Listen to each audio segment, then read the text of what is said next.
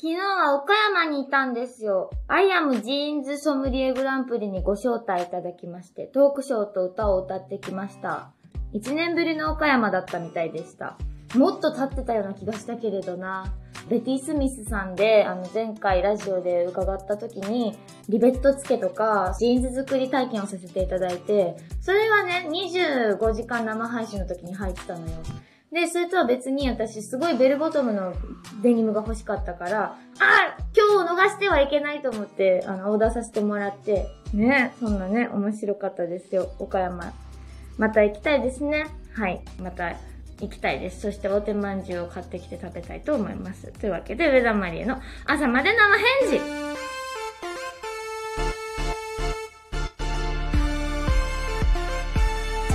上田マリエの朝まで生返事。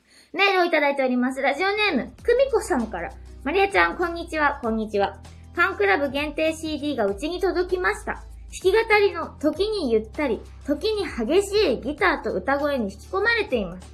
私事になりますが、持病を抱えていて現在無職です。それでも障害者雇用で求人を探しています。頑張れない時の方が多いですが、そんな時はマリエちゃんの歌に泣いたり励まされたり、聞き惚れたりしています。いつもありがとう。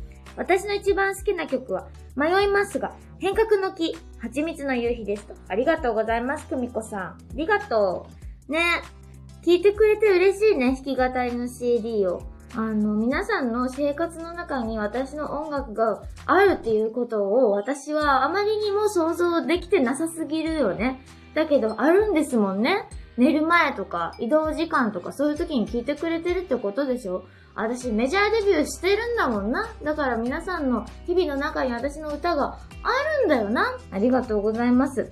変革の木蜂蜜の夕日っていう曲は難しい歌詞だねとか、これは戦争の歌ですかとか聞かれたりしますけれど、別に戦争の歌ではなくて、私多分二十歳前ぐらいに書いている曲なので、多分ですけれども、すごく生きていくことというものに必死になってたんだと思います。なんかそういう歌詞ですよね。自分のパワーへの疑いとか、でも頑張りたいとか、その瀬戸際のところで書いてる歌詞だったんだろうなって思います。何の歌かって聞かれるとわからないけれど、一生懸命生きている人の歌だと、私はあの曲は今となってはそう思います。久美子さん。メールありがとうございます。頑張ってください。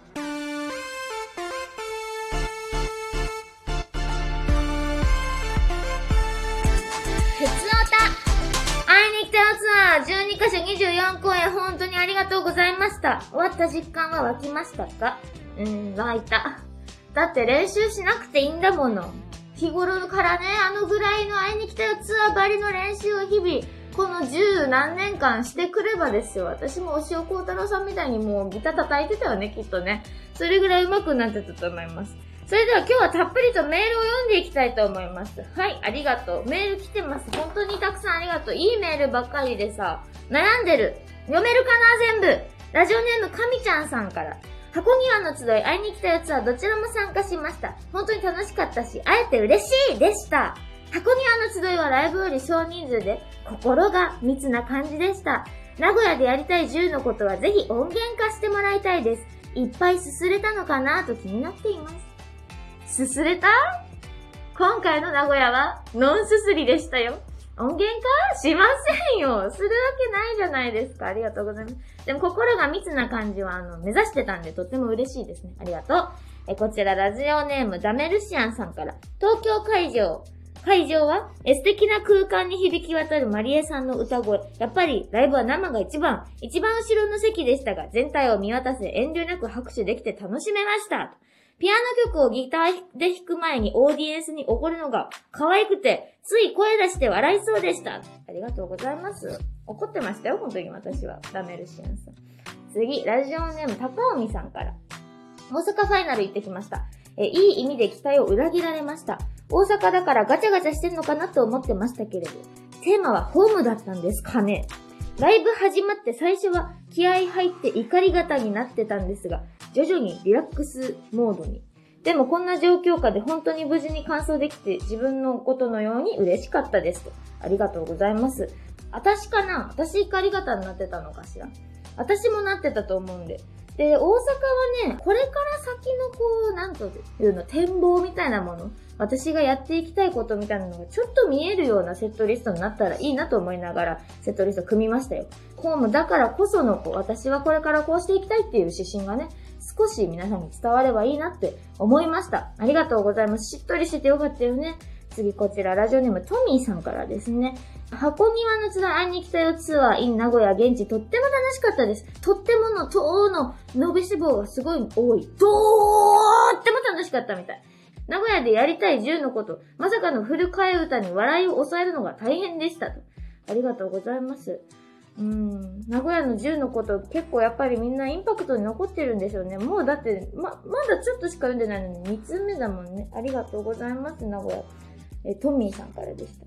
えこちらは、えラジオネームみおしんさんから、東京、昼夜行きました。夜の弾き語りライブでは初めて一番前の席で隅っこだったけど、マリエちゃんの鋭い眼光に射抜かれて、だけど、負けるもんかと、こっちも目をギラギラさせて見てました。マリエちゃん VS お客さん、一緒に作り上げているようで、お互いの熱気を戦わせているようで、同じ空間を楽しめるライブがやっぱり素敵だなと思いました。あと、サバティーニって何？と聞いてますね。ほんとそうですよね。サバティーニのことはもう一生忘れない。死ぬ前にもう一度思い出す言葉がサバティーニだと思います。みよしんさんありがとう。あの、これ、たまに言われるよね。戦ってるって、ライブで。なんで？いいよ、別に戦わなくて。私に負けるもんかってしてくれることは、でもなんかすごく嬉しいことですよ。あの、戦わなくていいよっては思いますけどね。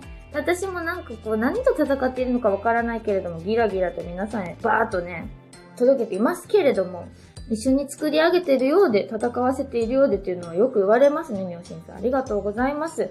えこちらラジオネームサバクモさんから、え配信で12箇所全通しました。すごいお昼のファンクラブイベントと夜公演を見に行った会場もあります。ありがとうございます。改めて上田さんのファンでよかった、上田さんの音楽に出会えたよかったと、つくづく思いました。上田さんかっこよすぎです。最高に楽しかったですと。すごい今日私いっぱい褒められるのかなありがとうございます。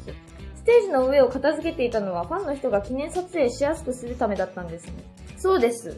いつもね、あの忘れるからぐちゃぐちゃの状態で写真撮ら、撮ってくれたら申し訳ない。というか恥ずかしいし、私もね。せっかくだからいい状態で撮ってほしかったんです。ありがとうございます。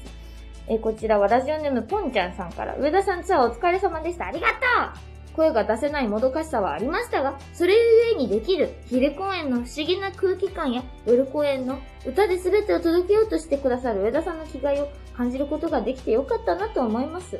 上田さんは自分が喋るのが下手くそだとおっしゃいますが、上田さんの言葉には信頼性があり、いつも私を安心させてくれます。ね、よかったね。私、よかったね。そんな言ってくれる人もおんのよ。ありがたいよ。すごい下手くそだからね、MC。今日もすんげえ噛んでるしね。どうしようかね。こちらラジオネームかほひなさんからですよ。会いに来たやつは感想おめでとうございます。ありがとうございます。ファンに対してとってもあったかいマリエちゃんを尊敬してます。ライブでの発言は結構オラオラしてたけどね。マリエちゃんって本当男前ですよね。周囲に恵まれているということもあると思います。特にマネージャーさん。マリエちゃんの果てしない思いを現実にしてくれて ありがとうございました。ツアーのスタッフさんは何年くらいで回っていたんですか？配信スタッフさんはすごく聞きたいです。ありがとうございます。あのね、少ないところは3人で行きました。私、マネージャー、ファンクラブのスタッフっていう3人です。全員女性でね。これは本当に少なかったけれども、これはこれでね、やりやすいっちゃやりやすいんですよ。多いところはめちゃめちゃ多かったですから、バラバラ、本当にバラバラ。でもあの、本当に良かったね。今回私パネルを絶対にステージに置きたかったんで、本当にそれを叶えてくれた佐藤マネージャーにありがとうございますという気持ちでございました。あれあるとないじゃさ。愛日だよツアーの中でこう頭の中で思い出される上下が全然違うぜ。本当にありがとう。あとライブでの発言は結構オラオラしてたけどねって書いてありますよ。そうかな私、オラオラしてたかなそうか、ちょっと気をつけていこうと思います。最近なんかバシッと言っちゃうんだよね。ラジオネーム太平さんから、えこちら、会いに来たよツアー感想おめでとうございます。本当にお疲れ様でした。自分はチケットを取ったものの休養で行けなくなってしまいました。空席を作ってしまってすみません。なのでできる限り大きな画面で部屋を暗くしてライブの雰囲気に近づけてアーカイブで見ました。配信なのにすごく空気感を感じれるライブで楽しめました。が、やっぱり次は絶対に会場で聞きたいと。大平さんありがとう。いやね、本当に、あの、忙しくてとかお仕事長引いてとか来れなくなっちゃったっていう方いらっしゃったと思うんですよ。ライブのチケットも行くつもりだったのに行けないっていう気持ちは私にもすごくわかる。すごくわかるから本当に悔しいけれども、でもまた会いに来てね、私も行きますからね。ありがとうございます。あのね、全然読めてないの。あとまだ半分以上あるんですよ。一旦もうこれお名前読んじゃおうかなと思います。こちらラジオネームかずのりさんからですね。真ん中のたこ焼き食べたよとか、ラジオネームゆうなちゃん、それから、えっ、ー、と、ラジオネームみぞさん。こちらはあの、名古屋のステージで、昔、ちっちゃい子がいたよっていうエピソードを読ませていただいた時の方ですよ。ね、聞いてくれてて、そしてその子はとってもラジオの放送を聞いて恥ずかしがってくださってたみたいです。ありがとうございます。聞いてるか？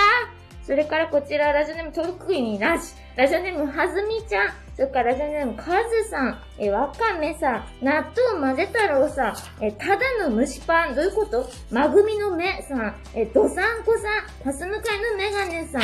え、犬は犬小屋に帰るさん。石塚さん。あ、これね、リクエストやったよっていう人ね。それからマミムさんとか、あとラジオネームもちもちゲイラキャットさんからですね。ありがとうございます。この人はあの1990が好きすぎてダメ元でリクエストさせてもらって、サビしか知らない曲だったからサビになった瞬間全てが吹っ飛んでしまい、鳥肌立ちすぎてゴーヤになったそうです。どういうことでしょうか？本当に面白いメール皆さんどうもありがとうございました。今夜も12分間のお付き合いありがとうございます。会いに来たよツアー、いよいよ今週金曜日の23時59分のみそのユニバースアーカイブ終了をもって幕がおります。視聴チケットはまだご購入いただけますので、ぜひ見てみてください。